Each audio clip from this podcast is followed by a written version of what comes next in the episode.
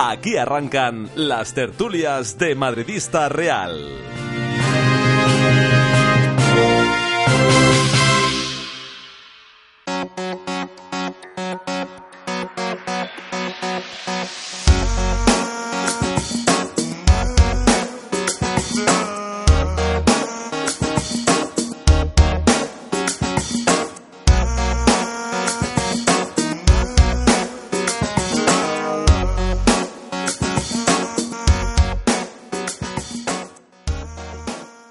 Amigos? Ya estamos aquí, los de Madridista Real, tu revista de cabecera de la actualidad del Real Madrid. Hoy nos encontramos en uno de los templos gastronómicos de las cercanías del Santiago Bernabéu. Estamos en la calle Comandante Zorita, estamos en Restaurante Ferreiro con la auténtica cocina asturiana y de mercado y con un ambiente fenomenal, deportivo, grandes aficionados al fútbol y con mucho entusiasmo eh, con motivo de, esta tertulia que arrancamos, como siempre, con nuestro consejo para suscribirnos a Madridista Real. Lo tienes muy fácil, te metes en madridistareal.com, un poquito y ya verás cómo enseguida eh, tienes eh, todo lo necesario para que te llegue la revista a casa. Suscríbete a Madridista Real. La revista deportiva para todos los fans del Real Madrid que recoge y defiende toda la historia y valores madridistas. Impresión de calidad, cuidados contenidos y una edición mensual. Se distribuye en kioscos de Madrid y se entrega postalmente a todos nuestros suscriptores mensualmente. El importe de la suscripción anual tan solo 35 euros con 40 céntimos. Gastos de envío incluidos. Si quieres suscribirte a la revista, visita la web madridistareal.com. La oportunidad que estabas esperando.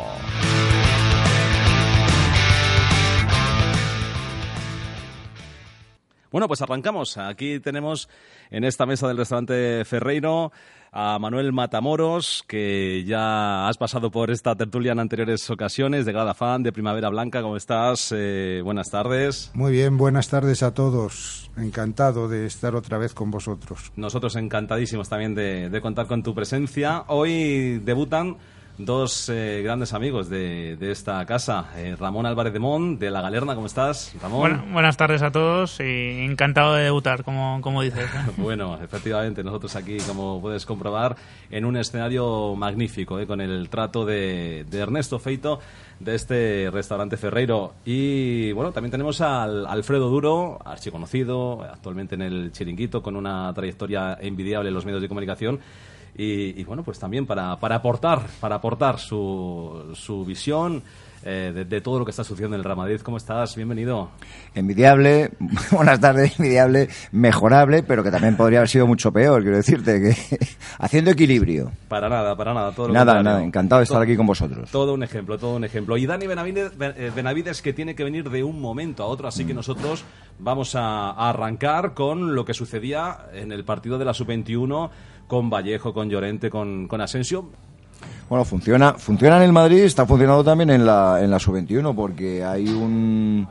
Hay, no sé si es cambio de modelo, ¿eh? el término mm, aplicable a, a, a, esto que está ocurriendo en el, en, el, en el Real Madrid, que estamos viendo en el horizonte. Es un, es un modelo de gente que está empujando desde abajo eh, y, a los que parece que no hay que esperar ya demasiado tiempo, sino que son una, una realidad todos. Y esto en la sub-21 pues es simplemente también el reflejo de lo que estamos viendo, lo que hemos visto esta temporada en el, en el Real Madrid. O sea que no es una sorpresa, para mí es la constatación que es un giro y es eh, una dirección que va a permitir que eh, el Madrid y seguramente el fútbol español en los próximos 8 o 10 años siga manteniendo la autoridad que, estamos viviendo hoy. Yo, yo no hablaría de cambio de modelo en absoluto. Creo que lo de las canteras eh, o las academias o como las llamen en cada sitio es una cuestión también de generaciones y quiero recordar que Asensio no es de la cantera del Madrid. Es un jugador formado en el, en el exterior de la cantera del Madrid y que eh, ha sido fichado en el momento oportuno. Yo en eso sí que veo un cambio de modelo. Ahí estoy de acuerdo con Alfredo en el tema de los fichajes, es decir, el, buscar jóvenes que prometen y probarles en directamente en el Madrid o en otros equipos. Eh, Asensio estuvo cedido una temporada en el, en el español, ¿verdad? Donde cuajó una temporada magnífica. Y, bueno, pues eh, de estos unos te funcionarán mejor y otros en general son buenas apuestas porque es gente que ya viene con calidad y que va a tener un valor incluso en el caso de que no sirva para el Madrid. Ahí sí aprecio eh, ya desde hace un par de temporadas un cambio de modelo en el tipo de, de, fichajes jóvenes, etcétera. Ahora la cantera, pues la cantera sigue jugando a lo que juega, a producir eh, jugadores que sean útiles y en general son bastante útiles para el fútbol español porque en la primera división está cuajada de jugadores de la cantera del Madrid, eso es así, pero claro, naturalmente eh, si tú quieres tener un equipo a nivel de estar eh, todos los años en las semifinales de la Copa de Europa, ya este ciclo que es difícil de reproducir, de ganar tres Copas de Europa en, cuatro años, eh, pues evidentemente tiene otros niveles de exigencia también en relación con los cracks del mercado internacional, ¿no? Y, en ese va a tener que seguir el Madrid, mm, queramos o no.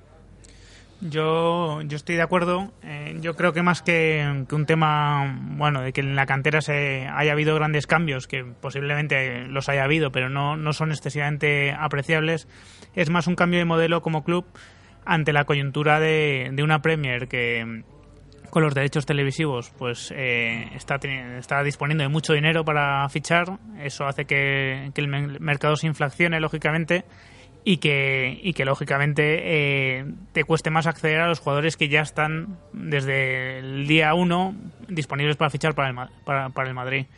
Eso añadido a que en el Real Madrid ya están los mejores jugadores del mundo, por lo tanto el margen de mejora y yo creo que con acierto el club lo ha adoptado, pasa por intentar detectar a aquellos jugadores que en 3, 4 años vayan a formar parte de ese elenco de, de grandes jugadores del mundo y en ese marco pues está la, eh, la nueva política de fichajes de Vallejo, de, de Asensio, de Vinicius, de Odegaard, de Minsk, el, el holandés de, de, la cantera, pues una serie, una serie de fichajes que, que yo creo que son buenas apuestas porque en el peor de los casos son inversiones, bueno, lo de Vinicius habría que verlo, normalmente fácilmente recuperables porque no son grandes inversiones y en el mejor de los casos pues son jugadores que, que digamos que has tenido desde el primer momento que han que han mamado madridismo eh, en sus primeros años y que los tienes ya preparados para, para, rendir en el Real Madrid. Por lo tanto, me parece una política acertada y más en la coyuntura actual.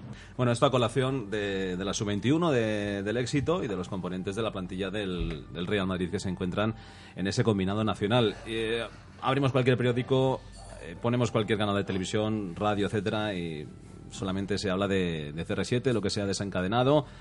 Es quizá, quizá una forma de desviar la, la, atención de todos los éxitos del Real Madrid. No sé que después de tantos días ya habremos asimilado ya algo muy refinado, ¿no? Lo que pasa es que yo, yo aquí creo que, o sea, por intentar ser ecuánime ¿no? en, el, en el juicio, es verdad que, que, junio es un mes complicado para la prensa normalmente, mm. es un mes donde, donde ya no hay competición de alto nivel, salvo, bueno, pues excepciones como la Eurocopa Sub-21 o la Confederaciones.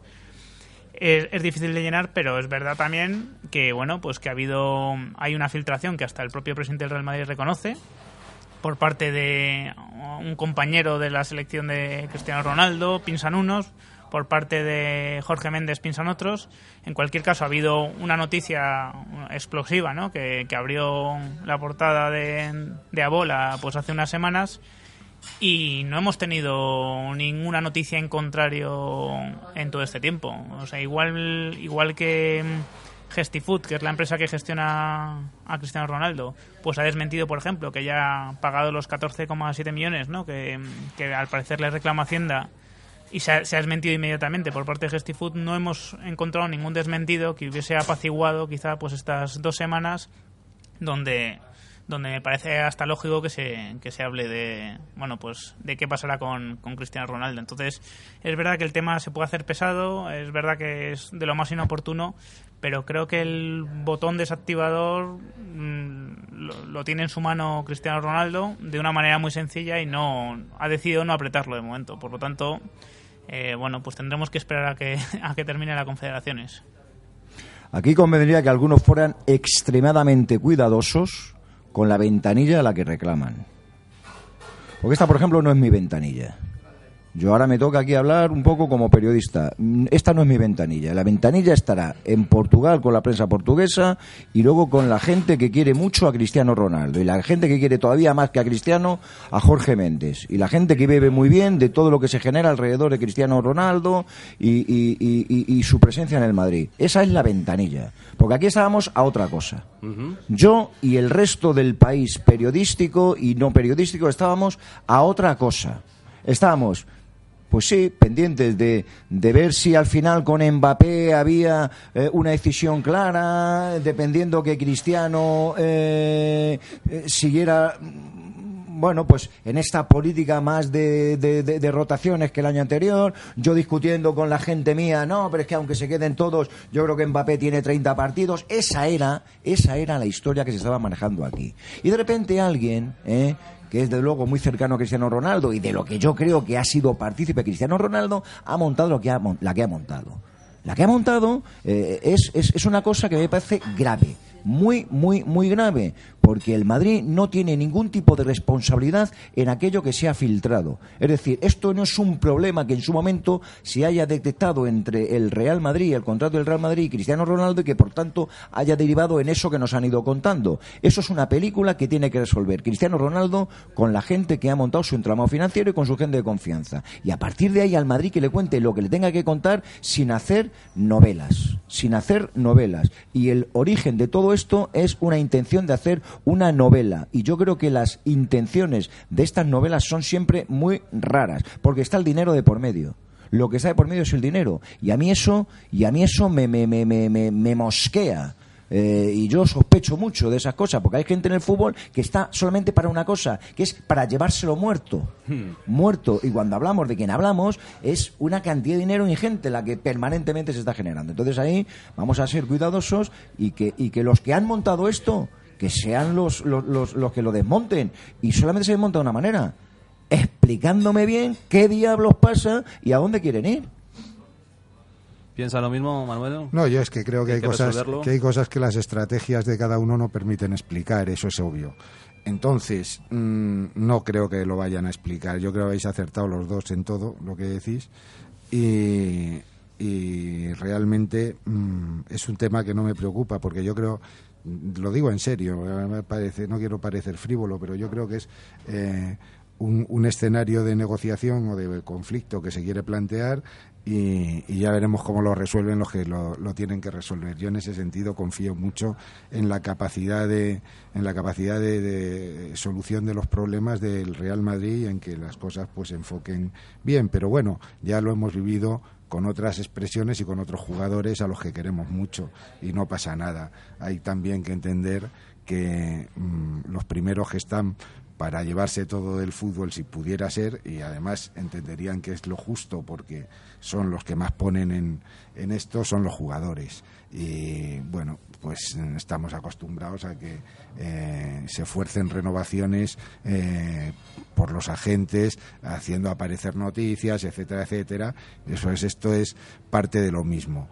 Que probablemente se persigue pues eh, desagravios ninguno, porque es que yo creo que de ninguna forma, se diga lo que se diga, el Madrid ha agraviado a Cristiano Ronaldo. Se puede sentir maltratado por parte de la eh, prensa y la opinión pública española como si hubiera sido bien tratado. Es decir, es un escenario completamente conocido, con y sin motivos para Cristiano Ronaldo. Con lo cual, eh, no hay nada nuevo. Lo que sí hay nuevo es una denuncia de la Fiscalía que de esto Ramón, que es fiscalista, pues entiende mucho más que yo. Eh, y, y que bueno pues que Incluso que yo. No, eso no es posible porque porque Alfredo es tertuliano desde que le conozco. Por lo tanto, tiene que saber de todo. Uno hace un máster en hemos todos estado, hemos estado muchos años eh, tertuliando juntos y por lo tanto la virtud del tertuliano es que da igual, entiende de, de sistemas de frenado de los trenes, eh, sistemas de aterrizaje de los aviones, de lo que sea, un día Qué para malo otro. eres, qué malo eres. Porque es, lo- Eres no, es lo que, es especialista lo que pide la, es lo que todo. pide la profesión. es así. Sí. Ramón, ¿quieres hablar? Bueno, eh, sí, básicamente un poco recalcar lo que decía también Alfredo antes. O sea, lo que parece extraño es, eh, bueno, pues que parte de lo que se haya filtrado es, es un enfado con el Real Madrid. Yo creo que mm, todos podemos entender, y bueno, y si conoces un poco el tema de cómo van los impuestos, pues si, cabe lo puedes entender todavía más, pues que haya un enfado de Cristiano Ronaldo con, con Hacienda, con el cambio de criterio continuo que, que Hacienda, digamos, ha implementado con los derechos de imagen, los futbolistas. Puede estar enfadado también incluso con el tratamiento que ciertos medios de comunicación hayan podido hacer de su tema eh, con Hacienda, ¿no? Haciendo, tratando de forma igual a los desiguales, ¿no? Como ah, haciendo alusión un poco al caso de Messi, ¿no? Que se han tendido a comparar ambos casos incluso no en, en, detrimento de Ronaldo por ser más mayor la cantidad que se le reclama cuando no son temas que no tienen nada que ver no entonces em, puedo entender esa parte de incluso el calentón no de Cristiano Ronaldo de bueno pues de pensar o de sentirse perseguido de alguna manera pues eh, en España. Pero una vez liquidada esa parte y una vez facturado ese, ese calentón lo que yo creo que es injusto es que prosiga pues esa no pues esa duda sobre que su cabreo también puede ser con el Real Madrid cuando el Real Madrid es que aquí no tiene no tiene nada que decir o sea el Real Madrid es el encargado de gestionar eh, sus rendimientos del trabajo o sea su, su nómina básicamente con, con Hacienda y poco más. O sea, el Real Madrid no, no, no puede jugar otro papel que el de pues el que, que el que está jugando, ¿no? En principio, eh, presumir que, que Cristiano Ronaldo ha hecho las cosas bien con, con Hacienda dada su trayectoria y apoyar al jugador en ese sentido, ¿no? Y creer en que en todo caso todo pueda derivarse de una discrepancia administrativa, nunca el ánimo, ¿no? De cometer un delito. Más allá de eso, pues afortunadamente el Real Madrid es un club muy diferente a día de hoy al Barcelona y aquí no, vamos no vamos a ver ni a gente aplaudiendo en la entrada del juzgado espero ni, ni veremos a los empleados del Real Madrid obligados a, a, salir con un hashtag de todos somos Cristiano Ronaldo. Espero que ese trance no lo pasemos y, y bueno y si Ronaldo lo esperaba o, pues o lo espera todavía pues bueno yo creo que tiene que darse cuenta dónde está no que está en un club muy diferente al Barcelona ya, y con la pretemporada a, la vuelta de la esquina y, que esto de alguna manera no condicione en, lo deportivo, ¿no? Porque ya hay que aislar un poco, imagino, a, eh, al, ámbito de, del día a día de, todo esto. ¿Creéis que, cuando llegue ese momento esto va a estar en un punto todavía más álgido? Más álgido? Sí, yo creo que sí, por los tiempos procesales. Es decir, mmm, aquí no se va a resolver nada seguramente. Eh, de aquí a que eh, el 16 de bueno el 8 de es el 8 de septiembre no cuando jugamos 8, 8 con de agosto jugamos 8 de agosto eso, 8 perdón, pero volver, de volverán ¿Dónde, ¿dónde casi... estarán ya las temporadas aquellas que empezaban en septiembre con el Ramón y Carranza sí bueno. Eh, eh, no, realmente el 8 de, el 8 de agosto el 8 de agosto eh, empieza la temporada. Yo, esto es evidente que vamos, mm, sería absolutamente sorprendente de un giro dramático de la situación que para entonces estuviera algo resuelto desde el punto de vista procesal mm, desde el punto de vista de las negociaciones y tal, bueno, y cuando uno tiene un problema, uno tiene un problema, es decir, los jugadores de fútbol son personas y Cristiano Ronaldo tiene un problema que aunque se tradujera simplemente en términos económicos, es un problema muy serio. Es decir, que, que bueno, pues son cantidades eh, importantes, ¿verdad? Entonces, pues, pero vamos, la gente, pues, eh, tiene problemas con, con Hacienda, tiene problemas con la policía, o se divorcia, o no sé qué, o tal, pues todo esto, evidentemente, afecta al estado de ánimo y al rendimiento de las personas. Y, y bueno, pues eh, yo, si ya venía de la Copa Confederaciones y todo el rollo tarde, no espero mucho de Cristiano Ronaldo en el principio de la temporada, vamos. Yo mmm, querría decir que eh, estoy pensando irme de España también, porque es que no puedo más con las multas, que es un elemento que eh, parece que no tiene importancia, solamente es importante lo de Hacienda, pero en el nivel financiero en el que yo me muevo, lo de las multas me empieza a preocupar muchísimo. Entonces, me siento acosado por la multa, me, me quiero ir de España pero eh, pero pero quiero decirte lo digo donde lo digo y hago responsable a quien hago responsable. O sea de las multas de tráfico que me acosan yo no estoy haciendo responsable al director del museo del Prado porque creo que el museo del Prado está en otra película. Ni siquiera Pedrerol ¿no? claro y Pedre, bueno Pedrerol no he terminado he tenido prisa ahí por ya, pero quiero decirte eh, vamos a vamos a, a, a, darle a cada uno la responsabilidad que tiene. Entonces eh, no sé, yo no sé lo que va a pasar, sinceramente, no lo sé, no lo sé. Yo creo que ha habido gente que ha actuado muy mal a conciencia y que ha hecho intencionadamente eh, un uso indebido del efecto que puede generar eh, aquello que puede estar pensando Cristiano Ronaldo, que no sé si lo piensa o, o- o no, pero pero pero eh, eh, entiendo que hay mm, eh, motivos para, para, para hablar de mala intención en la gente, ¿eh? Y a partir de aquí te digo, vamos a ver, el, el Madrid yo creo que eh, yo creo que el Madrid es evidente que dependiendo de lo que ocurre con Cristiano Ronaldo tendrá que hacer cosas diferentes o no, pues con un jugador como Morata, eh, esto de Mbappé habrá que plantearlo de una manera un poco diferente, no lo sé, quiero decirte que yo si fuera uno de los responsables de la planificación deportiva del Madrid, que afortunadamente no es urgente, no como en otros sitios, donde tienen ciertas urgencias y eso sí que están pegando tiros al aire y no saben si disparan a palomas o a mosquitos, aquí el tiro tarda más o menos, pero aquí sabes a lo que estás disparando. Aquí hay dos cosas a las que disparas y, sabes lo que puede salir y sabes lo que va a entrar. Entonces, en eso el Madrid tiene una ventaja tremenda que yo pocas veces he visto en, en- en el Madrid a estas alturas. O sea, acabar la temporada y que todo el mundo, no que en el Madrid lo tengan tan claro, que todos tengamos tan claro y que todos coincidamos tanto. La T4, la T3, la T2, la T1, los de la grada norte, los de la grada sur, los de... eh, quiero decirte, eh, es que son, son, son cosas que, que- que- que- entiendo que forman parte de ese, de ese modelo ideal en el que se quiere mover un, un club. Es todo esto eh, que hemos estado siempre envidiando de otros sitios donde parecía que actuaban así. Bueno, pues hemos llegado a ese punto. Entonces, me molesta, me molesta que esto eh, eh, pueda ser interferido eh, por algo que va mucho más allá de lo deportivo. Mucho más allá de lo deportivo. Porque, bueno, si tienes un problema deportivo con alguien que de repente, pues bien, se quiere ir de Madrid porque tiene una oferta del, del, del, del Betis, si es que él es bético de toda la vida, pues oye, chicos, pues te vas al Betis y, lo arreglamos. Pero claro, eh, eh, aquí se genera también una especie de, de división en el Madrid de aquellos que piensan que no, que hay que estar con Cristiano Ronaldo por encima de todas las cosas. No, oiga, no, aquí el barco se llama Real Madrid. Y el barco es Madrid. Aquí yo no me bajo ni de ningún barco, no me subo ni me bajo a ningún barco. Aquí hay un barco que se llama Real Madrid y, y- y- y- y vayan diciéndome a mí quiénes son los los que los que se han ido bajando de ese barco, que, que- que creo que están en un sitio nada más, ¿eh? Yo corrígeme si me equivoco, Alfredo. Creo que cuando dices que alguien ha hecho mal las cosas te refieres a Méndez.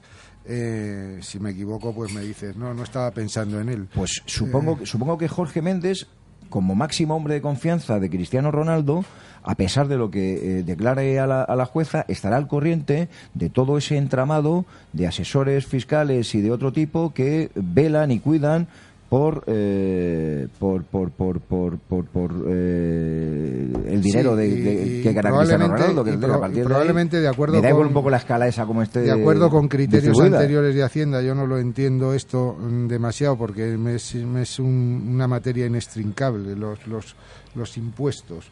Pero eh, eh, Ramón seguro que, que lo sabe, de acuerdo con criterios anteriores de Hacienda, las cosas estaban mm, pues aparentemente bien hechas. Eh, probablemente eh, hay un cambio de criterio, como ha, apuntado Ramón, y a partir de ahí, eh, a mí lo que me parece es que la gente trata de quitarse su responsabilidad de encima pasándole el mochuelo a otro.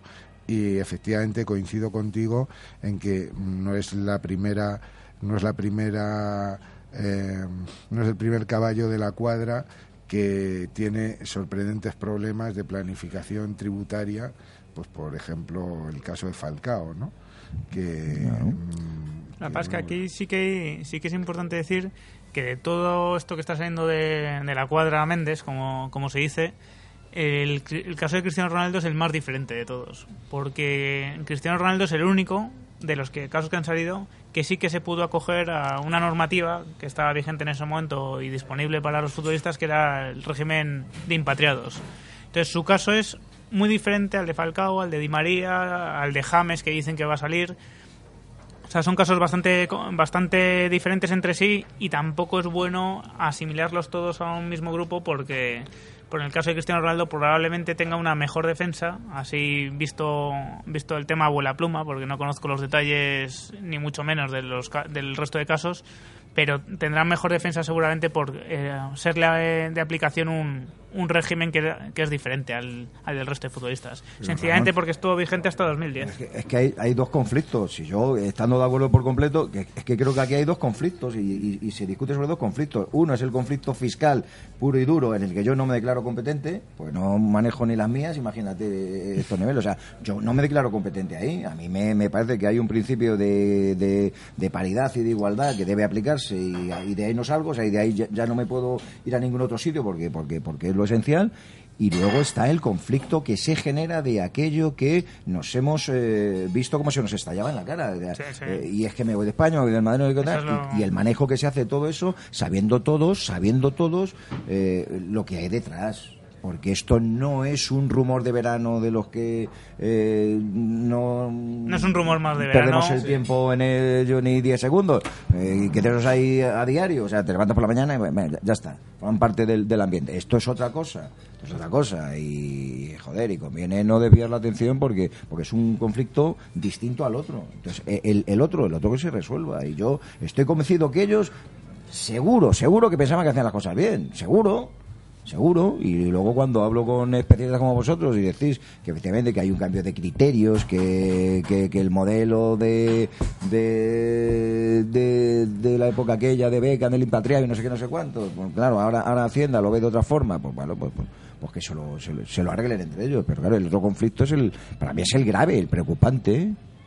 Ahora, yo, yo quería seguir un poco el hilo que antes ha apuntado Alfredo, porque es verdad que es un, es un momento histórico en el sentido de que el Madrid, bueno, está en riesgo, ¿no? Por, si nos creemos, ¿no? Eh, este rumor que, que no es un rumor más de perder al bueno pues al mejor jugador que yo he visto con la camiseta del Madrid en mi vida. Eh, tengo 33 años y no vi jugar a Di Stéfano pero el mejor el mejor que he visto que ha hecho posiblemente su temporada a nivel cualitativo mejor también desde que está en el Real Madrid.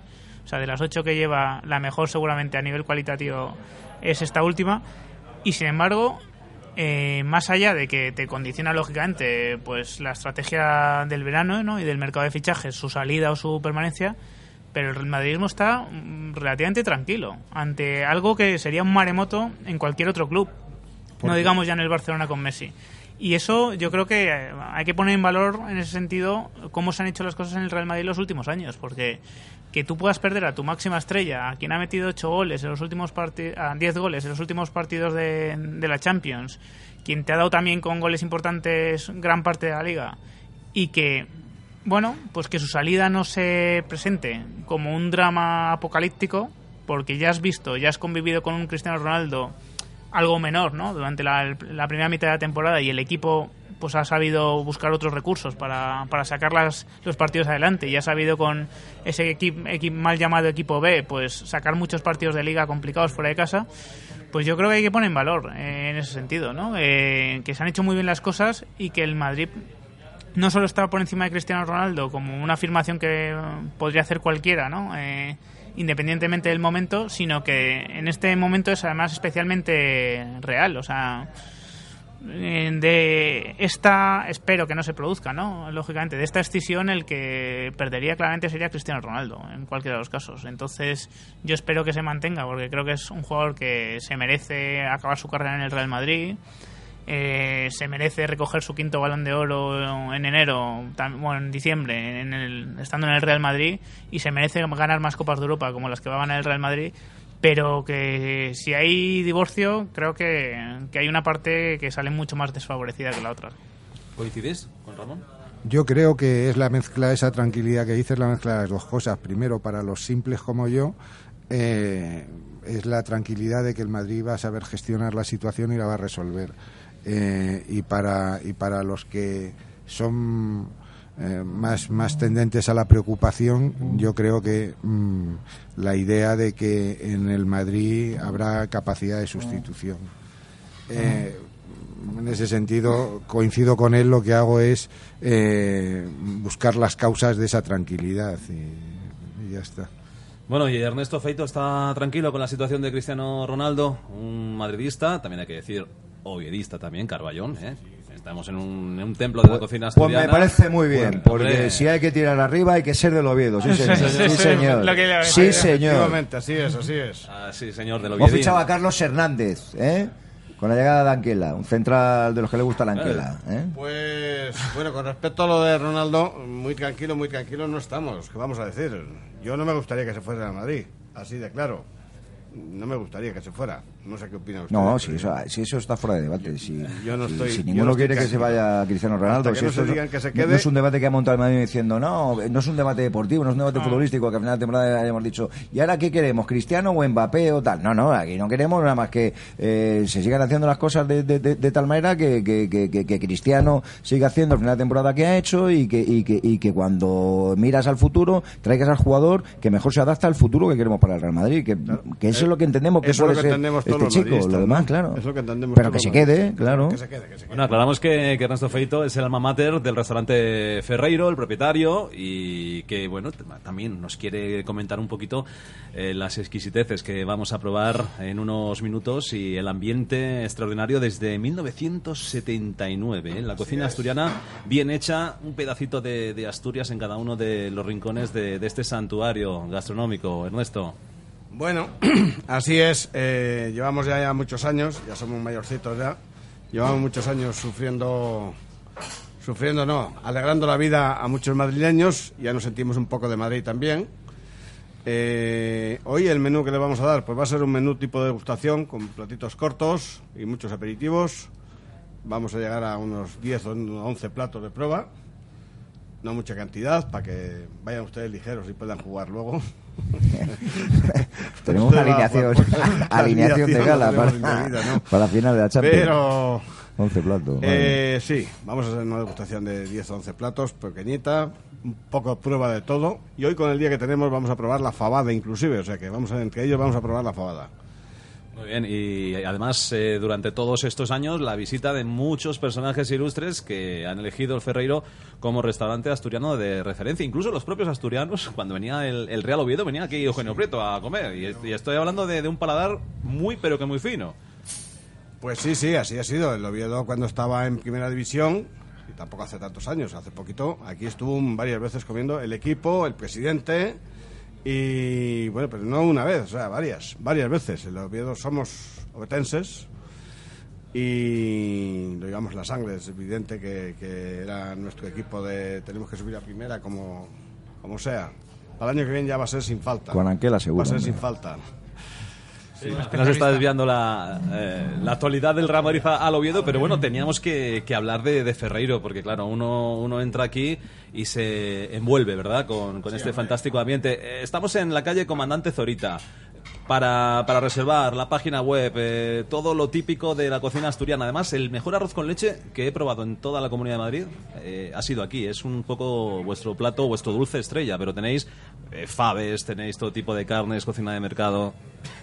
Hombre, evidentemente tocamos un poco todo lo que es la cocina asturiana, ¿no? Tenemos los pescados a la sidra, los pescados a la, a la brasa, a la espalda, que llamamos allí, como son la lubina, son el besugo, son... Bueno, pues hacemos la merluza a la sidra, que es un plato muy asturiano, la merluza rellena de centollo, con salsa de puerro, que también es muy, un plato muy típico de allí. La fabada, pues hemos ganado el primer premio de la fabada del 2017 en Madrid. Y tenemos mucha gente del Madrid que viene a comer a Ferreiro, evidentemente. Entre ellos algunos jugadores han venido. Raúl González Blanco ha venido muchísimas veces con su familia, con su mujer, con sus hijos y otros muchos más por ahí. O sea que tenemos buena relación con el Real Madrid y tenemos que seguir apoyando al Real Madrid, que estamos a cinco minutos del estadio. O sea que entonces tenemos que seguir apoyando ese, ese gran equipo que somos. Don Daniel, muy, muy buenas tardes. Caballero, ¿quiere usted coger el testigo y, y rematamos la, la faena y aportas también tu, tu punto de vista aquí a esta tertulia? Daniel Benavides, director de la revista Madridista Real, que se queda con, con todos vosotros. Así que, eh, Alfredo, Ramón Manuel, Ernesto, os dejo en, en muy buena compañía. Muy bien. Un placer. Gracias. Muy buenas a todos, gracias a Fernando y gracias especialmente a Ernesto que nos haya abierto sus puertas, unas puertas en las que los que conocimos la extinta Punto Radio, eh, tenemos a, Fer- a Alfredo Duro que fue sin duda uno de los exponentes de la última etapa, pues tuvimos la suerte de degustar aquí los manjares y siempre fuimos tratados eh, con mucho cariño y sobre todo con una gran cultura radiofónica que hoy pretendemos recuperar con este podcast. Eh, pido disculpas, como ha apuntado Fernando, el hecho de tener un niño de un año y una mujer eh, que es muy inquieta, pues a veces comportan este tipo de vicisitudes, que tienes que venir más tarde de lo que te habría gustado. Y sin duda hoy tenemos un plantel de lujo, que ya nos hemos iniciado con esta tertulia y yo creo que es una tertulia muy complementaria porque por un lado tenemos a Alfredo Duro que tenemos que celebrar sin duda el ascenso del, del Getafe eh, que es una muy buena noticia para la Comunidad de Madrid que este equipo Lo voy a traer aquí a comer eh, fabada, eh, hombre. el esté la próxima temporada y sin duda un hombre de, de fútbol con una dilatada trayectoria, no solo periodista, sino que entiende el deporte, que muchas veces es el gran defecto que tenemos los periodistas, que no analizamos bien el fútbol, no sabemos lo que se cuece en un vestuario, no sabemos lo que ocurre en los despachos de los clubes. Alfredo ha sido testigo presencial de todo ello. Tenemos sin duda a Ramón, que es un fiscalista que en los tiempos que, que llevamos es muy necesario tener esa formación para interpretar bien el fútbol y para interpretar todo el ecosistema. Y por supuesto está representando a la Galerna, que es ese medio que defiende al madridismo y que siempre ejerce esa labor de control de los medios de comunicación. Y por supuesto tenemos a Manuel, que es el, alma mater, de, el gran exponente de la grada de animación y una grada de animación que yo creo que, que está de enhorabuena por la cercanía que tiene en estos momentos con los jugadores, por la cercanía que va a tener también en el apartado físico en el Santiago Bernabéu desde la próxima temporada. Y yo quiero pues eh, sacar a colación un nombre propio, aprovechando la, la presencia de Alfredo Duro, que, que lo conoce muy bien, que siempre ha estado muy cerca de él, también de, de su hermano. Yo creo que en el madridismo tenemos que estar de enhorabuena por el contar con un capitán como Sergio Ramos, que en ocasiones se le ha podido criticar porque es un jugador que, que desde luego tiene las mejores aptitudes para ser el mejor defensa y a veces pues se le ha eh, acusado de tener algún despiste, de tener alguna distracción, pero yo creo que el Real Madrid ahora mismo es armonía, el Real Madrid es un, compact, un vestuario compacto y yo creo que de eso mucho le tenemos que agradecer sin duda al, capitán actual, ¿no, Alfredo? Eh, cuando hace dos veranos se debatían cosas en torno a la figura de Sergio Ramos, eh, yo, yo sea, llegué a pensar, llegué a pensar que la gente eh, hablaba de otro jugador, porque cualquier criterio periodístico o de aficionado que eh, en aquel momento redujera eh, la cuestión a, a- los 10 millones de euros o a los 11 o a los 9 o a lo que fuera, a una cuestión de dinero, se equivocaba profundamente, profundamente. Eso tiene la importancia que tiene en el fútbol actual, en el momento actual, cuando hablamos de, de jugadores de este nivel, pero, pero iba realmente mucho más allá. Y yo, si de algo me alegré, es del reconocimiento que tuvo en ese momento por parte del club de lo que realmente estaba por venir con la permanencia de Sergio Ramos. Lo que estaba por venir era un liderazgo con mayúsculas, el liderazgo que siempre ha tenido el Madrid en ese vestuario y el liderazgo que permite que cada vez el club tenga esa sensación de equipo de equipo unido de equipo de equipo que es que, es una sola cosa. Yo pocas veces he visto eh, tanta unión en el Madrid. Yo no he visto eh, de verdad eh, vestuarios en los que eh, no se hablara de los cinco o seis grupos diferentes. Yo ahora me- por mucho esfuerzo que haga a mí no me salen ni tres grupitos de, de, de- de tíos que hay cada uno vaya a lo suyo. Me parece que van todos a lo mismo a lo mismo y tengo el convencimiento de que eso estaba en juego eh, básicamente con, con, con la renovación aquella de Sergio Ramos, que entonces siendo un líder,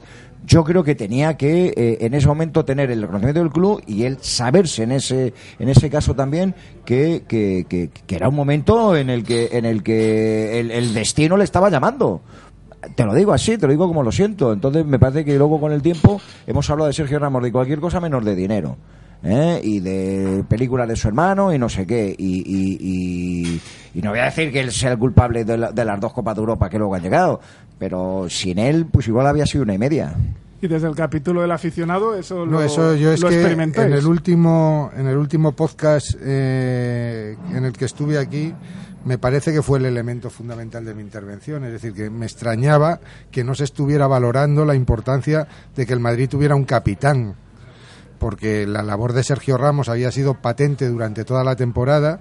Ya lo dije desde la temporada anterior, es decir, a mí me parece que cuando se le despejaron los obstáculos, es decir, cuando, definitivas cuentas, se formalizó su, su su posición de, capitán de la plantilla, ha ejercido con plenos poderes y con muchísimo acierto, con muchísimo acierto hacia los demás jugadores, es decir, que hemos visto eh, los detalles de Sergio Ramos con jugadores en algún momento eh, postergados o maltratados por la prensa, que, dicen no quiero hacerla parecer como mala, pero que son sus necesidades quizá de muchas veces de estar dándole vueltas a todo, pues eh, bueno, le viene mal a, un jugador que te digan que te están buscando sustituto, como vendría mal a un abogado que le dijeran, oye, tu cliente está buscando otro que le represente, ¿no? Pues yo creo que eh, afectaría claramente a tu rendimiento profesional en ese momento. Entonces yo creo que eh, desde el punto de vista de la unión que ha creado en la plantilla, desde el punto de vista de la unión que se ha preocupado de tener con la afición, es decir, yo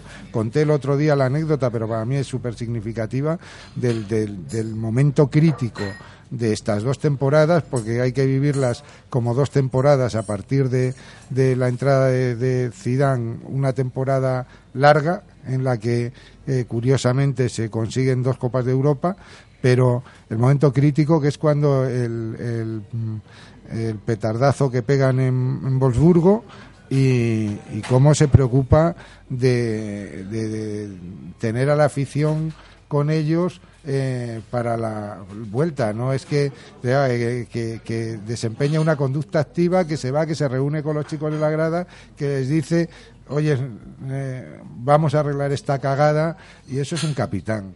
Entonces, a partir de ahí ha tenido muchísima influencia y, me alegra que esté Alfredo aquí porque bueno, él ha sido desde siempre un valedor indiscutible, hasta le veía de lateral derecho cuando yo no le veía y nos pegábamos en Radio Marca. Y, ha sido un valedor indiscutible de, de, Sergio desde siempre. ¿no? De eso me convenció a mí Luis Aragonés. ¿eh? Pero en la época que, que, que estaba Luis Aragonés allí al palco del Getafe, cuando estaba Luis ahí con la selección, de, de, de, ¿ves, ves, ves, si es que las pone todas bien, las pone todas bien. Mira, mira, cuando llega todas las pone bien, todas las pone bien.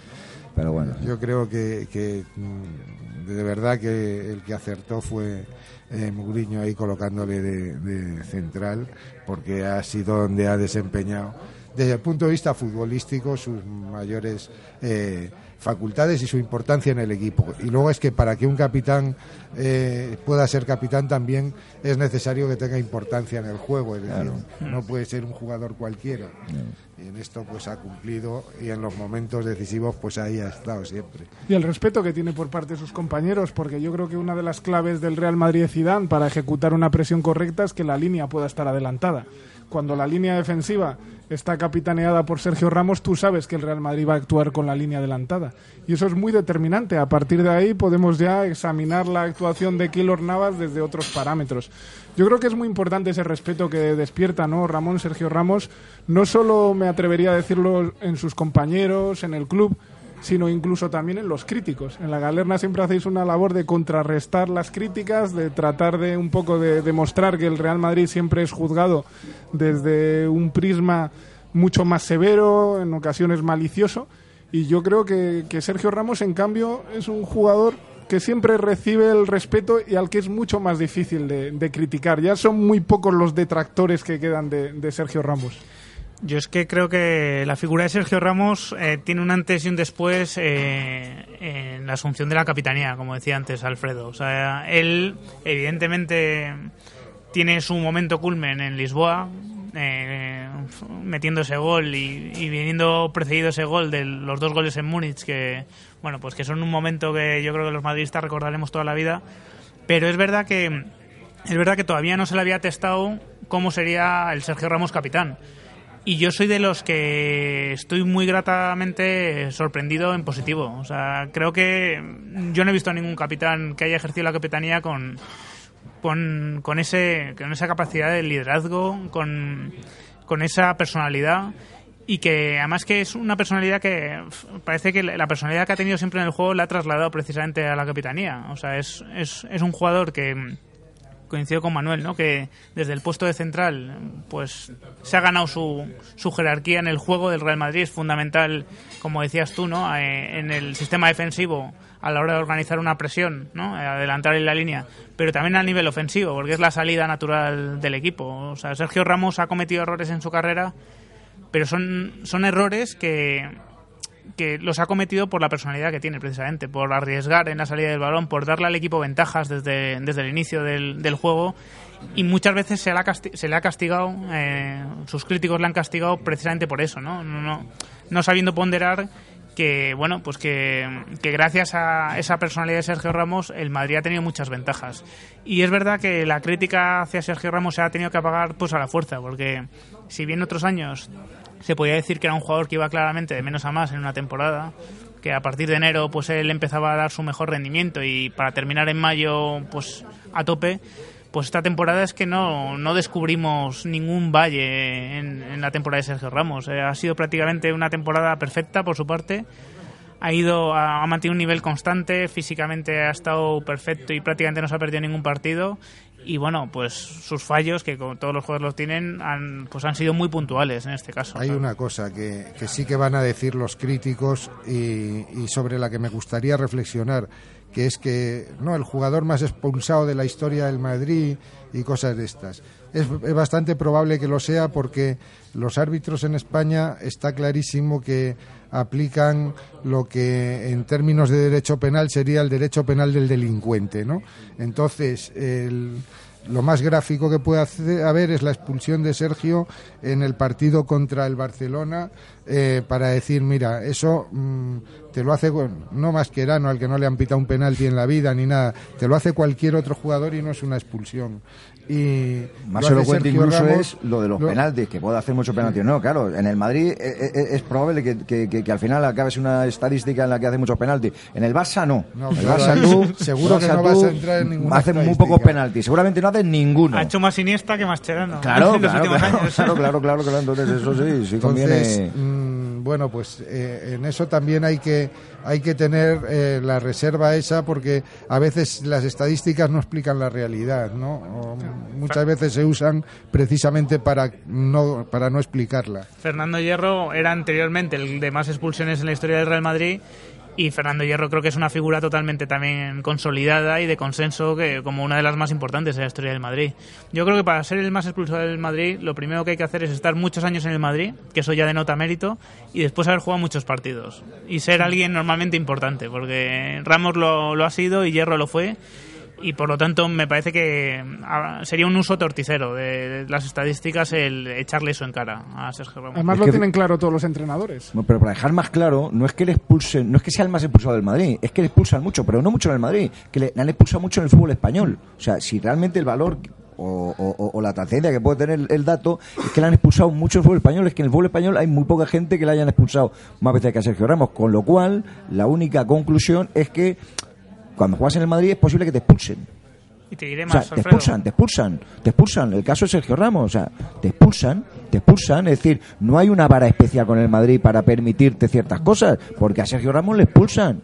Entonces, bueno, pues ahí queda el, el, el, dato, efectivamente, no solamente a efectos del, del Madrid, a efectos del fútbol español. Y te diré más, en la selección española tiene cero expulsiones en más de 100 partidos. Por lo tanto, puede haber ahí también, bueno, pues un dato significativo. He dicho el, arbitraje español, a la, a la, selección española no le arbitran españoles.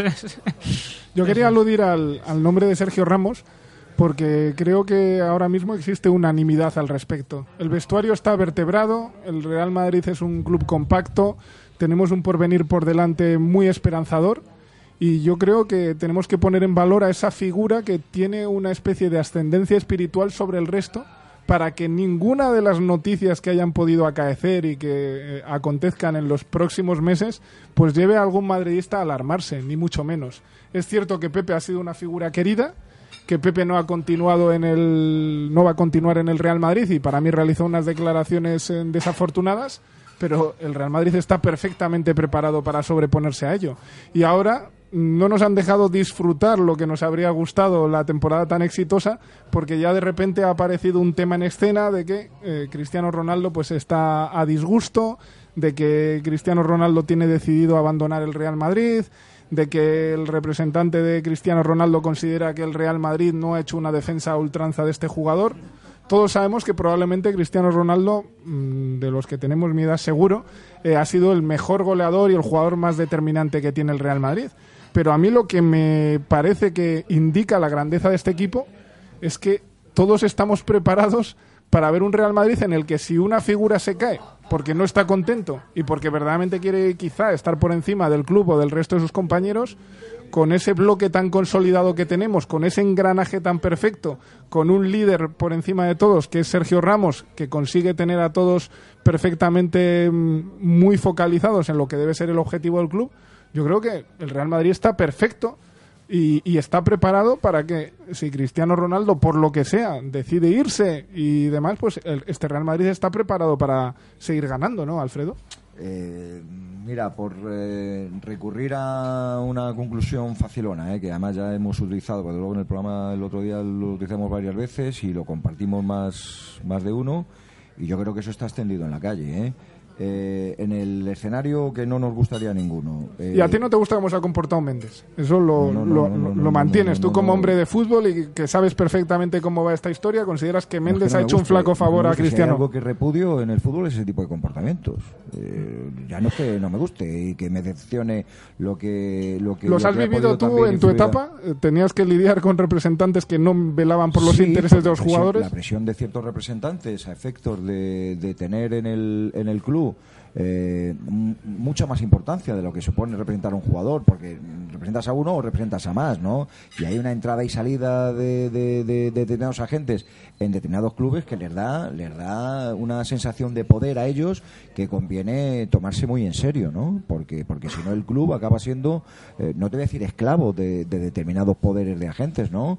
Pero se genera ahí una red tremendamente peligrosa y hemos visto clubes clubes que se han puesto menos de, agentes y que han acabado en segunda división, clubes de primera. Mira, el Deportivo La Coruña, para no andar aquí con chorradas, por ejemplo. Entonces, yo repudio ese, ese tipo de comportamientos y desde luego en un club como el Madrid es que me parece inimaginable, ¿no?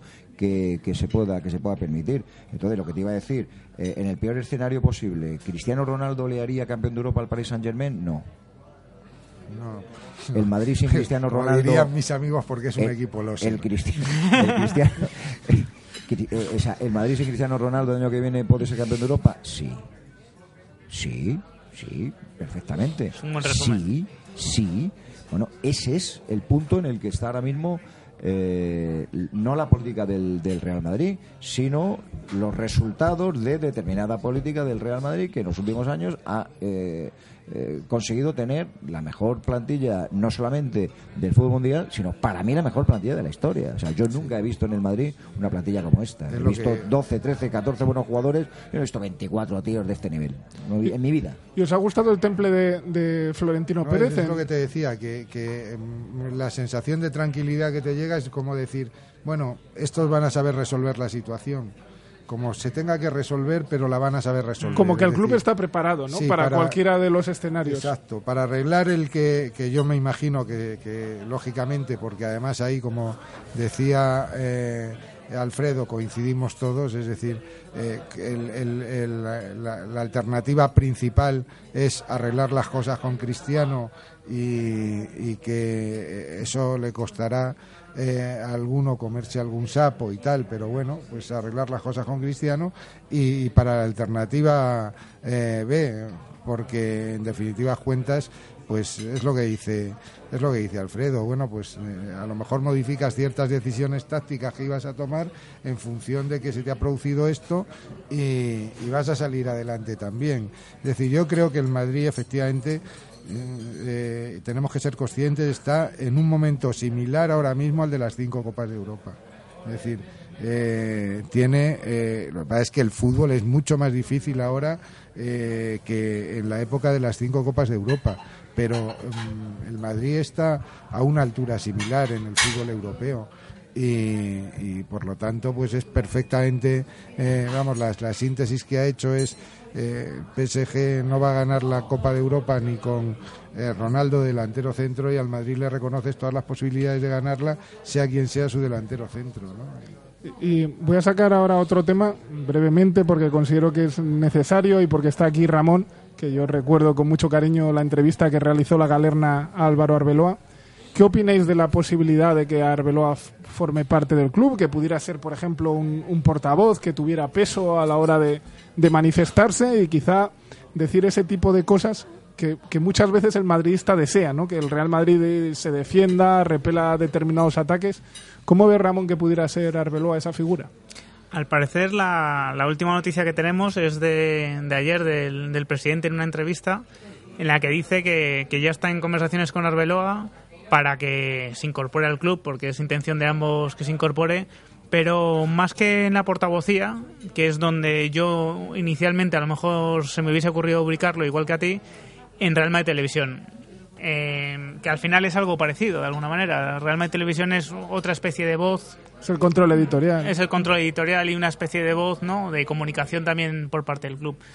Eh, a mí la vuelta a Arbeloa, yo creo que igual que a la mayoría de madridistas, no me atrevo a hablar por todos, y, y, también para la mayoría de galernautas, ¿no? Eh, yo creo que es algo casi obligado. O sea, es una, una figura que, que, creo que se ha ganado su respeto en el, en el madridismo, que creo que ha sabido estar en los momentos buenos, indudablemente, pero también en, también en los momentos malos, donde no jugaba, donde era más complicado poner la media sonrisa en la cara y él siempre la ha puesto. Y bueno, pues habrá, habrá quien discrepe, pero me parece una figura que debería estar en el Real Madrid, que debería que debería de alguna manera, que creo que está preparado para, para ser la voz del Real Madrid en muchos temas sin, sin por ello tener que excluir, lógicamente, como decía ayer el presidente, a Butragueño ¿no? en su portavocía, porque yo sí que creo que el club tiene una política clara a la hora de repeler los ataques, que es intentar desatenderlos. ¿no? Eh, siempre dice el presidente que cuando hay un conflicto de este tipo, cuando hay un ataque, el que más tiene que perder es el que más tiene. ¿no? El Real Madrid siempre es el que más tiene ¿no? en, en este tipo de conflictos. Entonces, la política del presidente siempre ha sido la de, la de no repeler, la de tratar de estar por encima de la situación yo hay a veces que reconozco que, esa política me cuesta me cuesta defenderla porque hay a veces que con ciertos ataques bueno pues dejan un calado en cierta gente que, creo que el club debería bueno pues pues que eh, dar su voz no sobre esos conflictos.